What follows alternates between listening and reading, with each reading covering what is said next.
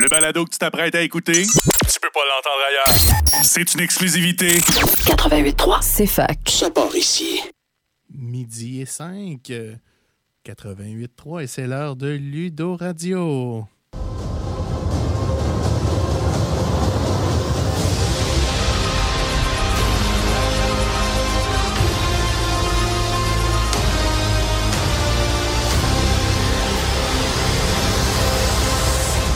Bonjour tout le monde, ici Alexandre Bélanger en compagnie d'Alexandre Racine. Bien- bienvenue à votre demi-heure hebdomadaire de discussion de jeux de société. Bonjour Alexandre, Bonjour. comment ça va? À part épuisé un petit peu, Alors, ça va. Toi? ça va bien? Commence à revoir euh, un petit peu de soleil, commence à faire un petit peu plus chaud. On va, euh, on va Ouais, s'en après la sortir. semaine prochaine, on va le prendre. Oui, effectivement. Euh, cette semaine, euh, on va jaser jeux de société comme d'habitude. On va vous parler de ce qu'on a joué cette semaine. On va parler de notre jeu sur la table et de nos coups de cœur. Et on commence direct là avec qu'est-ce qu'on a joué la semaine passée. Alex, tu veux-tu commencer? Bah oui, ça va, ça sera pas bien long. Pour moi, c'est une petite semaine. euh, j'ai essayé des nouveaux jeux du club, comme euh, Living Machine, euh, Living Machine, wow, Living Forest et Turing Machine qu'on vient d'acquérir. Et Cascadia que j'avais pas essayé depuis l'acquisition récente? C'est bien. T'as une préférence cette semaine? Euh, J'irais avec Turing Machine, je pense. Turing Machine, c'est quelque chose. Hein? C'est un petit jeu que. ça- puis finalement, euh, t'as un, un 50 bien investi. On va en parler euh, comme coup de cœur euh, très bientôt. Genre à la, fin de mieux. l'ép- à la fin de l'épisode. Euh, moi, à le faire.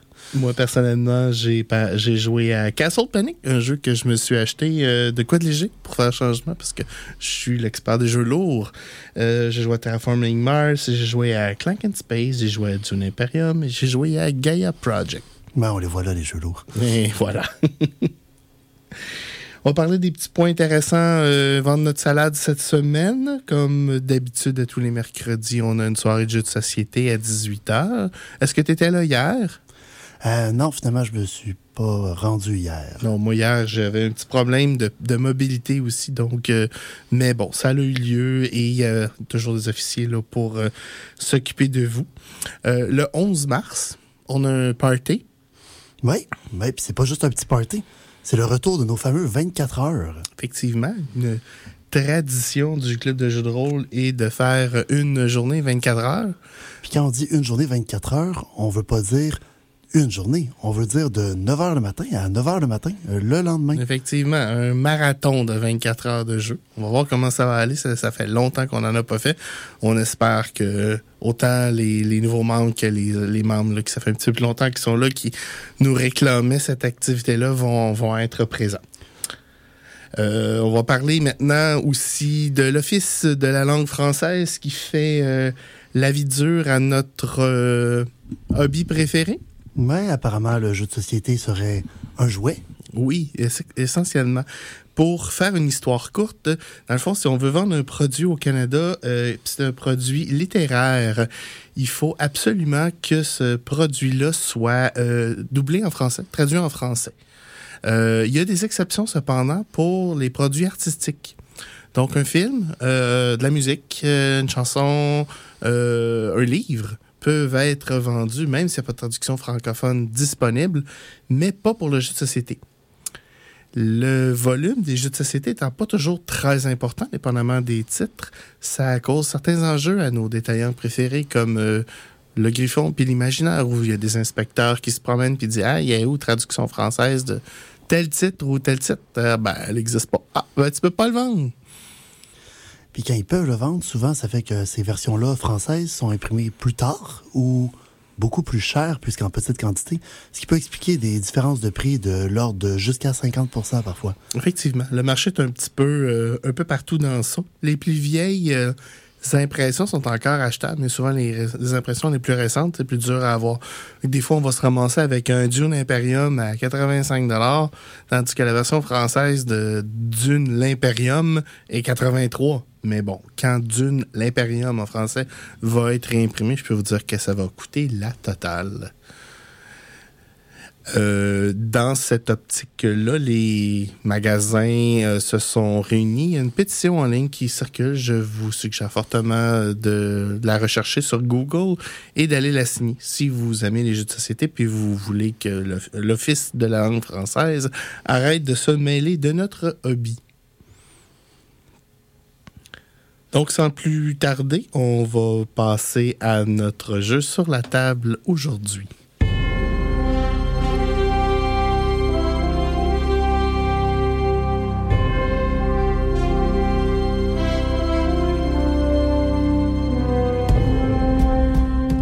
Alex, de quoi on parle aujourd'hui? Ben, sur la table cette semaine, on parle d'un jeu assez ancien que tu m'as fait découvrir il y a de ça plusieurs années, Puerto Rico. Effectivement, Puerto Rico, c'est un classique. La première édition date de 2002. Il y a eu des rééditions en 2011 et en 2020. Mais même l'édition 2020, pas capable de la trouver nulle part présentement. Mais on peut trouver la, vie- la vieille version au club. Effectivement. Combien de joueurs? Alors, on peut jouer jusqu'à 5 personnes, en fait. C'est Mais c'est plus simple à 4 parce C'est vrai que 5... c'est- le sweet spot, c'est 4. Durée 2 heures. On fait un petit résumé. Dans le fond, dans l'époque coloniale, vous gérez une plantation sur l'île de Porto Rico, de là le nom. Chaque tour, vous choisissez un rôle et vous devez marquer des points en construisant une ville prospère et en produisant des, en retournant, c'est-à-dire des produits en Espagne.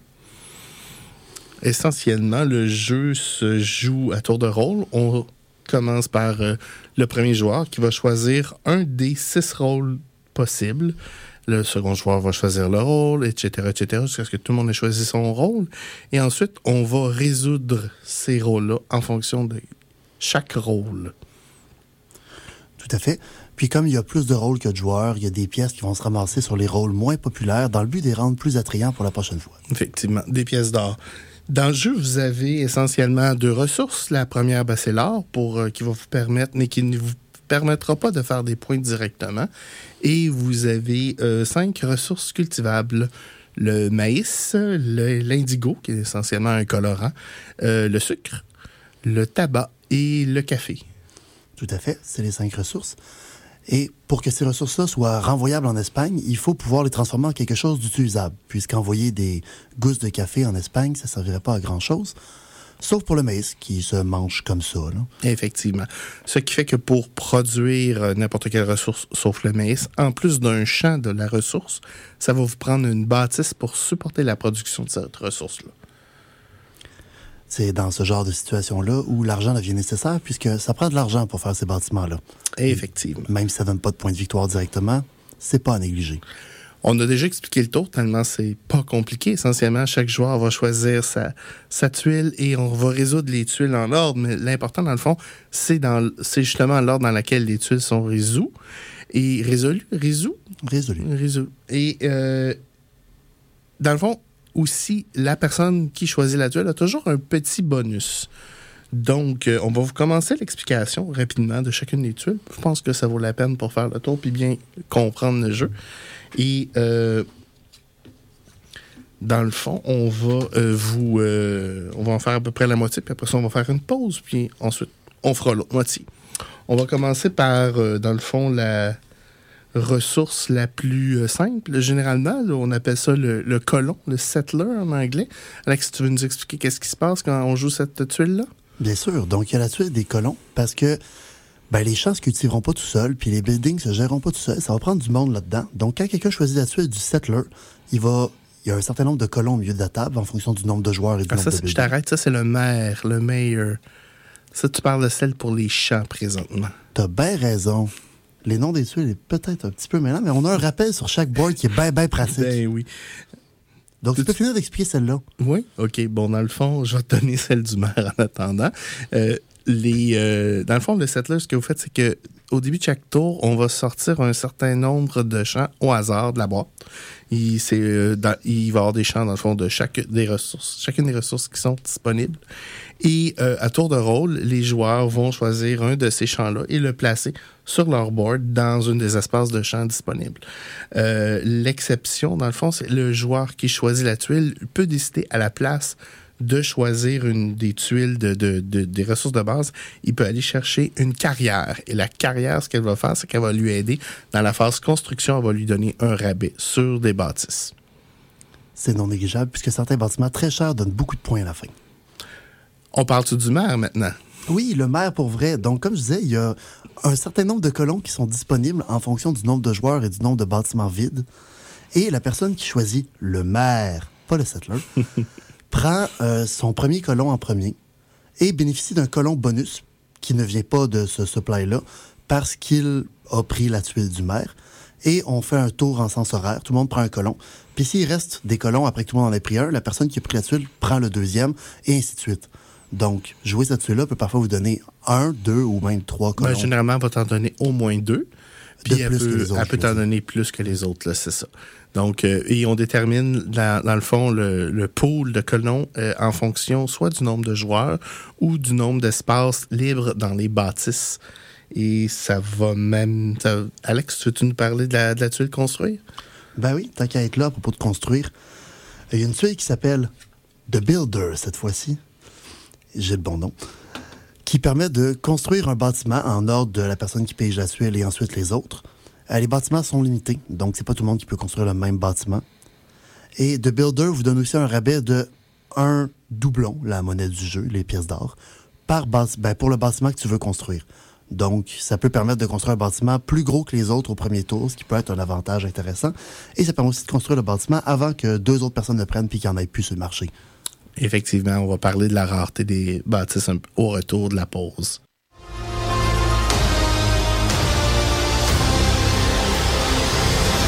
Est de retour en on a Ludo Radio. On est en train aujourd'hui de vous parler du jeu ancien, le classique Porto Rico. Avant la pause, on a, vous a expliqué euh, trois des actions que le- les joueurs peuvent faire. On va vous expliquer les trois autres. On va, je vais continuer, moi, en vous parlant de l'action du craftsman, de l'artisan en français. Essentiellement, quand vous utilisez cette action-là, les joueurs produisent des ressources. Donc, le joueur qui a, choisi la tuile va aller chercher toutes les ressources qui sont encore disponibles parce que les ressources sont limitées. Mais disons que le, le joueur a la capacité de produire trois cafés puis trois maïs. Mais il va aller chercher à ce moment-là trois cafés, trois maïs et il va avoir droit à une ressource en bonus, soit du café, soit du maïs, s'il y en a de disponibles. C'est donc l'avantage de prendre cette tuile-là. Effectivement. Et ensuite, ben, le second joueur va prendre ses ressources, ainsi de suite. Et le dernier joueur, s'il en reste, il va prendre des ressources. Donc, d'être des fois le joueur qui ne produit pas, qui est le dernier joueur, ça peut coûter quelque chose. Oui, parce que ces ressources-là, comme on a dit, c'est ce qu'on envoie en Espagne pour faire des points, Effectivement, mais mais c'est pas leur seul rôle. elles sont pas encore envoyées, par exemple. Elles sont juste en réserve. Et c'est là qu'on va parler comment on utilise ces ressources-là, en commençant par le marché. Effectivement, il y a deux manières d'utiliser ces ressources-là. Puis la première qu'on va parler ici, c'est le trader, le marché, qui permet de vendre des ressources. Donc, sur la table, il y a une petite tuile avec quatre trous qui permet de vendre une ressource. On peut jamais vendre deux ressources identiques sur ce marché-là. Donc, la première personne qui joue a l'avantage de choisir qu'est-ce qu'il va mettre? Supposons qu'il y a deux personnes qui ont du maïs, puis que le premier joueur met un maïs, ben la deuxième personne ne peut pas mettre de maïs. Mais en plus, la personne qui prend cette tuile-là gagne un doublon, un dollar, de plus par produit qu'il vend, puisque chaque ressource n'a pas le même prix. Effectivement, le maïs de base vaut 0. Le sucre vaut 1. Euh, non, excuse, le sucre vaut 2. C'est l'indigo qui vaut 1, le sucre vaut 2, tabac vaut 3 et le café vaut 4. Il y a des petites règles qui vont vous permettre de modifier ça. Euh, entre autres, il y a une tuile spéciale, on en, euh, on en parler un peu plus tard, mais qui vous permet de, canceller les règles sur le marché. Une chose qui est bonne à savoir, c'est que si le marché n'a pas été rempli de quatre ressources, il ne sera pas vidé. Ce qui veut dire qu'au prochain tour, il va peut-être rester juste un trou. Effectivement. Donc, la personne qui va vendre une ressource, ben, c'est, va être la seule à faire de l'argent ce tour-là. Et des fois, des fois, c'est très fâcheux quand la tuile de construction arrive tout de suite après et qu'on n'a pas un doublon, pour dire, on n'a pas une scène. La dernière action, comment on, pour, qui va nous permettre d'utiliser nos ressources, et c'est la façon de faire le plus de points dans le jeu. C'est pas la seule, mais c'est, à mon avis, la plus importante. C'est le capitaine, dans le fond, c'est ce qui nous permet de prendre les ressources et de les envoyer en Espagne. Alors ça, comment ça fonctionne? Il y a des bateaux sur le plateau qui sont vides, un petit peu comme le marché, avec des slots dedans. Et euh, à force de, de- de- Le premier joueur qui sélectionne ce- ce- cette tuile-là va choisir une de ses ressources et va les mettre dans un des bateaux. Les bateaux ne peuvent pas contenir des ressources différentes. Donc, si on a un bateau qui est partiellement chargé avec du maïs, on ne peut pas mettre, se mettre à mettre de l'indigo dedans. Et dans le fond, on transfère toutes nos ressources d'un coup.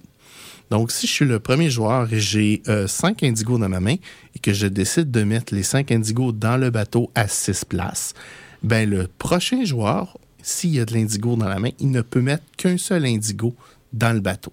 Parce que les deux autres bateaux ne peuvent pas aussi contenir de l'indigo? Non, c'est ça. C'est une sorte de ressource par bateau et la même ressource dans le bateau. Et dans l'ordre, quand c'est notre tour avec cette tuile-là, on peut mettre une seule ressource. Donc, supposons que j'avais trois indigos et trois maïs, je dois choisir. Oui, mais tu peux, tu vas mettre tout ton maïs ou tout ton indigo ou à jusqu'à concurrence de la place disponible dans le bateau. Et une fois que cette phase est terminée, c'est là que ça devient un petit peu plate parce que s'il vous reste des ressources dans les mains, vous en gardez une seulement et vous mettez toutes les autres dans la banque. Ben oui, parce que les ressources, ça va rien s'ils s'en vont pas à la mère patrie, l'Espagne. Effectivement. On peut dire qu'elles se perdent ou euh, n'importe quel euh, autre prétexte dans le jeu, mais dans le fond, quand les bateaux sont presque pleins, que vous n'avez pas beaucoup de ressources, mais que vous savez que vous pouvez remplir le bateau, c'est une bonne façon de priver vos adversaires de points en utilisant cette tuile-là. Et vous allez entendre grogner autour de la table, je vous le garantis. Oui, parce que ce n'est pas du tout un jeu coopératif. C'est même très, très versus. Effectivement. Ça fait le tour des actions principales. Il y a possibilité d'avoir euh, une autre tuile qui est le prospecteur, essentiellement, qui est une tuile qui vous donne une pièce d'or, un doublon. Et euh, dans le fond, cette tuile-là va accumuler de l'argent jusqu'à ce que quelqu'un l'utilise. C'est une façon, quand on est mal pris, de faire de l'argent. Tout à fait. Comme je disais tout à l'heure, la tuile qui n'est pas choisie accumule des doublons. Puis quand on est quatre joueurs ou plus, il va nécessairement y avoir une tuile de prospecteur. Puis quand on est cinq, je crois qu'il y en a même deux. Oui, quand on est cinq, il y a deux tuiles de prospecteur. Donc, pour sept tuiles au total. Euh, une chose à savoir de Porto Rico, c'est que c'est un- une construction de moteur, une- la grosse mécanique. Et si le moteur part pas, ça va pas bien. Non, on pourrait même dire qu'on va couler. Effectivement. Euh, donc, c'est important de, dans ce jeu-là, quand on se fait notre stratégie de départ, de ne pas être trop ambitieux parce que un, une autre caractéristique de Porto Rico, c'est quand ton moteur est prêt, le jeu finit. Faut pas se dire Ah, je vais faire telle, telle, telle affaire. Puis, si on est trop ambitieux, on va avoir le meilleur moteur au monde, mais il n'y aura pas le temps de tourner un tour, puis ça va être terminé. Donc, c'est vraiment de viser petit et de rester cohérent dans ce qu'on choisit de construire. Dans les multiples constructions qu'on peut avoir, en plus de chacune des bâtisses qui va supporter les ressources, on a plein de petites tuiles qui vont nous permettre de court-circuiter les règles en tout ou en partie. Les deux premières, c'est les markets. Il y a un small market puis un, un large market euh, qui vont nous permettre de, de- de vendre nos produits avec un petit peu plus de profit. Le small market va donner un doublon de plus. Le large market va donner un, deux doublons de plus. Donc, envoyer du maïs au trader peut valoir jusqu'à 4 doublons au lieu de 0 si tu as les deux markets puis que tu tournes la tuile. Quand même tout un avantage. Effectivement. faut faire attention encore là parce que on l'utilisera pas tant de fois que ça, la- l'activité de, de market. Donc, si on investit dans le small market qui coûte euh, de mémoire 2 et puis qu'on investit dans le large market qui coûte 5, eh bien, il faut s'assurer de générer au moins un set d'over pour que ça vaille la peine euh, de, de- de- conserver l'investissement. Il y a deux autres tuiles qui sont intéressantes aussi, c'est les entrepôts. Tout à fait. Il y a un petit entrepôt et un grand entrepôt, hein, pour garder le terme. Mhm. Et le petit entrepôt permet de garder toutes les ressources d'un seul type. En plus de la une ressource, quand les bateaux s'en vont et t'abandonnent avec tes ressources qui pourrissent, tu as un entrepôt qui permet de garder, mettons, tout ton indigo de côté. Ce qui peut être très, très pratique. Oui, effectivement, quand on a sept indigos, on n'est pas capable de les mettre dans le bateau, ben on va pouvoir les mettre dans le bateau suivant en utilisant l'entrepôt. Le gros entrepôt permet de non seulement de garder une, un de une ressource et complètement une autre ressource, mais une deuxième ressource en plus. Donc, assez intéressant, spécialement si vous êtes diversifié, euh, parce que ben, une des façons de, de- de- de faire de la- de l'argent dans ce jeu-là, c'est d'être diversifié et d'avoir la prochaine tuile que je vais vous parler, la- l'usine. Je crois bien que c'est ta tuile préférée. Euh, disons que quand tu as une chance de l'avoir de bonheur dans le jeu, ça peut être très, très pratique. Disons que ça va régler tes problèmes d'argent. C'est sûr qu'encore là, si vous avez décidé d'acheter un small market puis un, large market, allez pas dans l'usine parce que là, vous êtes redondant vous êtes en train de, de, vous n'êtes pas stratégique là. Mais si vous n'avez pas d'autre façon de produire de l'argent, l'usine, à chaque fois que la tuile de production va arriver en jeu, vous allez avoir un bonus de doublon en fonction du nombre de ressources différentes que vous produisez. Pas la quantité, mais le nombre. Donc, si quelqu'un est capable de produire du maïs, de l'indigo, du tabac et du café, ben, il va faire un, c'est un 5 pièces, de 5 doublons à chaque, euh, à chaque tour, ben, à chaque fois que la tuile va sortir. Ça scale en fonction du nombre de ressources qu'on a. effectivement, c'est exponentiel et ça fait que soudainement, les gens veulent plus produire de ressources. non, parce que l'écœurant, en plus d'avoir toutes les ressources, il gagne aussi plein d'argent. Fait qu'après ça, quand on vire le builder, il peut faire ce qu'il veut. Effectivement. Dans les tuiles euh, aussi, on en a qui vont permettre. Euh, et là, je vais faire un tour rapide de, d'autres tuiles parce que sinon on va, manquer, de temps. Mais euh, il y en a qui permettent de placer des colons à chaque fois qu'on bâtit une bâtisse ou un champ, c'est deux bâtisses différents. Il y a une tuile qui permet de, contourner la règle du marché d'un seul, seul type de ressources. Il y a une tuile qui permet de construire des euh, carrières sans être le joueur qui initie la, la, première action là, de, de, du colon. Il y a aussi une tuile qui permet de construire deux carrés de champ ou carrière si on a la tuile pour, chaque fois que la tuile de... Effectivement. La première au hasard, la deuxième est choisie dans, dans, un, dans le pôle normal. Et finalement, il y a quatre tuiles qui vont nous faire, permettre, en fonction de notre stratégie, de scorer des points supplémentaires à la fin. Il y en a une qui est influencée par le nombre de colons qu'on a. Il y en a une qui est influencée par le nombre de champs qu'on a. Il y en a une qui est influencée par le nombre de ressources qu'on a shippées. Il y en a une qui est influencée par le nombre de bâtiments spéciaux qu'on a construits. Les bâtiments spéciaux, c'est tous les bâtiments qui ne supportent pas l'agriculture. Ces bâtiments-là valent énormément de points à la fin, potentiellement faire shifter la game complètement, mais c'est important de noter qu'ils prennent deux emplacements de bâtiments et il faut qu'ils te restent deux emplacements de bâtiments collés puisque tu ne peux pas réorganiser tes bâtiments. Et elles coûtent un pactole parce qu'elles coûtent 10 gold en tout. Donc, euh, vous êtes mieux d'avoir généré pas mal de sous pour pouvoir les bâtir. Mais généralement, une bâtisse comme ça qu'on a réussi à placer et à occuper en fin de partie, ça va être très payant en termes de, de, points. Oui, ça peut compenser pour une game ordinaire puis te ramener dans le lit.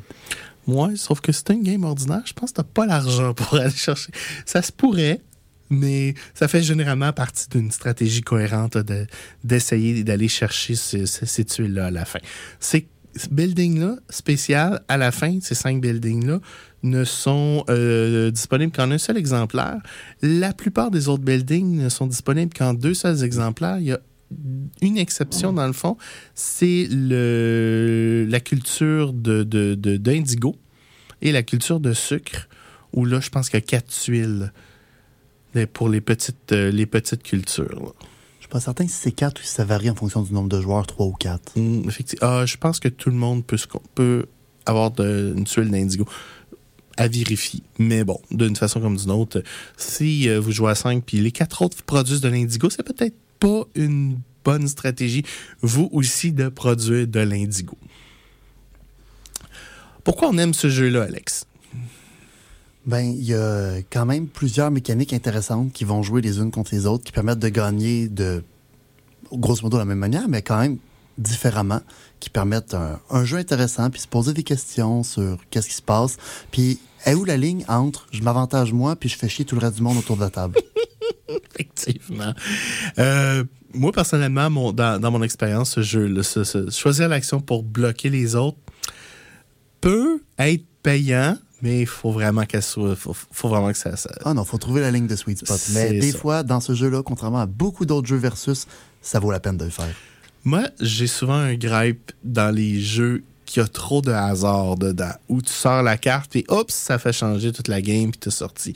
Et la beauté de Puerto, de Puerto Rico, c'est que le seul hasard, le seul vrai hasard que vous avez, c'est les tuiles de champ, comment elles sont mélangées au début.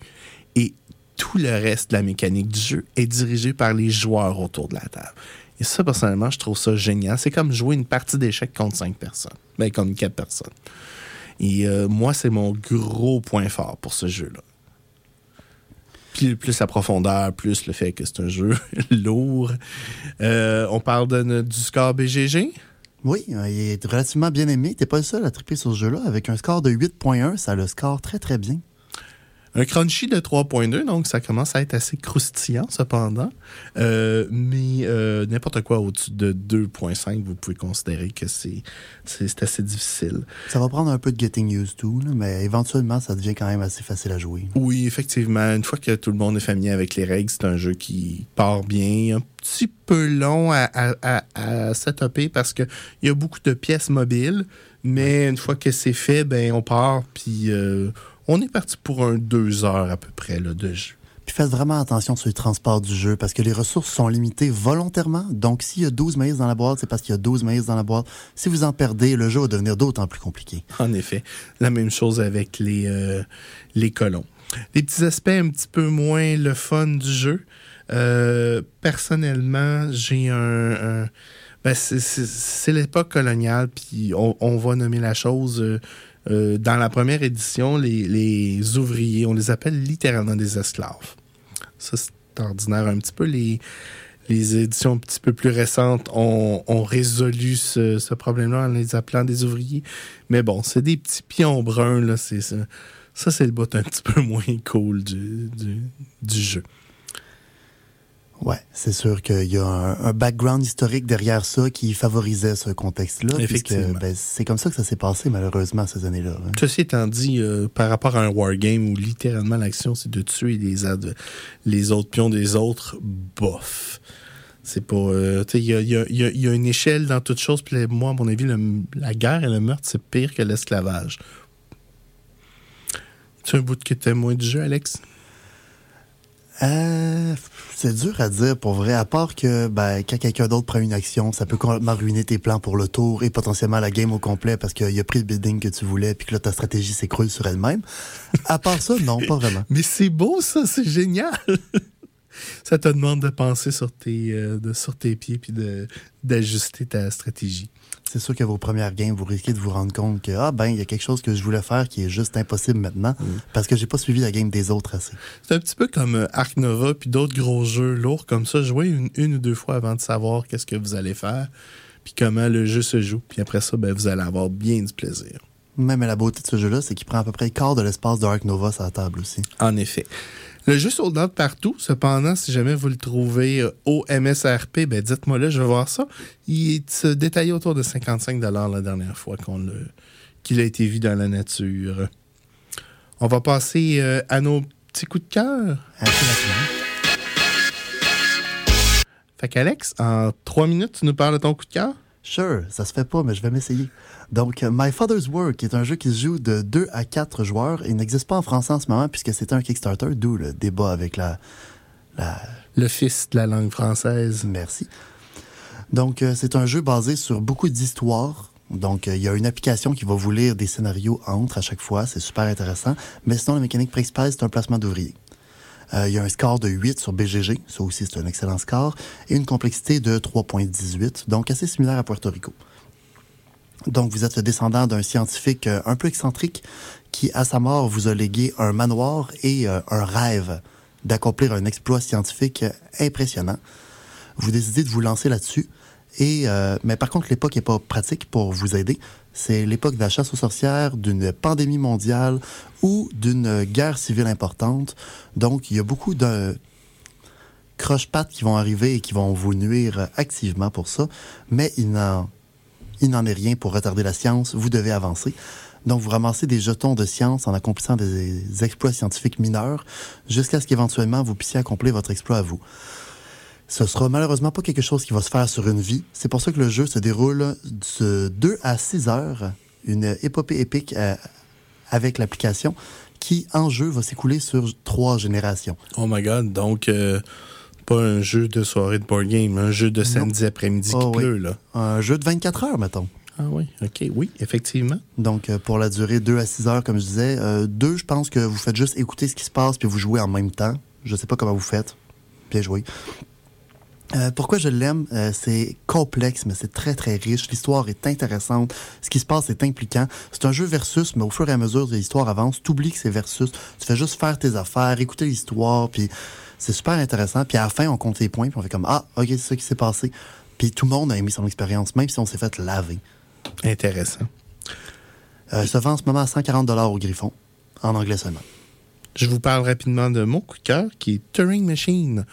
Turing Machine, essentiellement, c'est un, ordinateur euh, mécanique et qui va vous permettre de résoudre euh, une énigme. Dans le fond, votre but, c'est de, deviner c'est quoi le code de euh, quatre ou cinq chiffres? Trois chiffres seulement, en fait. Trois chiffres? Les trois chiffres sont disponibles de 1 à 5, par contre. OK, c'est ça. Dans le fond, vous avez, vous avez des chiffres et vous avez des tests que vous pouvez faire. Donc, un exemple de test, est-ce que il y a un 2, il n'y a, pas, a pas de 2, 1, 2, 3, 2 dans le, dans, le code. Dans le fond, vous testez, euh, vous faites ce test-là. Et euh, est-ce que le deuxième chiffre est entre 1 euh, et 2 ou il est entre 3 et 5? Des, dans le fond, c'est une série d'énigmes comme ça qui vont vous donner ce que vous avez besoin, soit directement, soit par inférence, qui vont vous amener à deviner c'est quoi le code en question. Ça se joue en une quinzaine de minutes. Ça coûte une 48 dollars au Griffon. C'est super pour ouvrir une soirée euh, de jeux de société. Ah, tout à fait. Puis ça force la logique, ça nous parle le cerveau. Après ça, on est parti pour des jeux de stratégie. C'est bien, bien fun. Souvent, juste avec les machines qui sont sur la table, tu peux avoir une idée d'où est-ce qu'il s'en le code parce que si ça, ce serait un 2, ça, ce serait impossible de trouver. Fait que ça peut pas être un 2. Puis là, t'es parti, là, puis t'as même pas essayé les affaires, puis t'es déjà en train de réfléchir. C'est vraiment le fun. Effectivement. Moi, quand je vous dis que, mais habituellement, mes coups de cœur, j'ai joué plusieurs fois. Ce jeu-là, j'ai joué seulement deux fois et c'est un gros coup de cœur. Donc, euh, chaudement recommandé. Puis, euh, ben, il est disponible en français seulement. Présentement, en anglais, il est sold out. Et je peux vous dire que dans la communauté de jeux de société aux États-Unis, ils ne peuvent pas attendre le restock de ce jeu-là. Ça se comprend. C'est l'heure de la mauvaise nouvelle.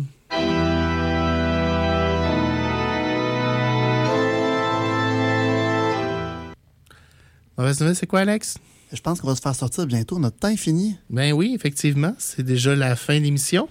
Euh, on vous invite à nous euh, rejoindre une fois de plus euh, la semaine prochaine, à, jeudi à midi. Clin d'œil à mon co-animateur. Yes. Bonne mercredi prochain pour la soirée board game. Et eh oui, mercredi prochain pour la soirée board game. Bonne fin de semaine tout le monde.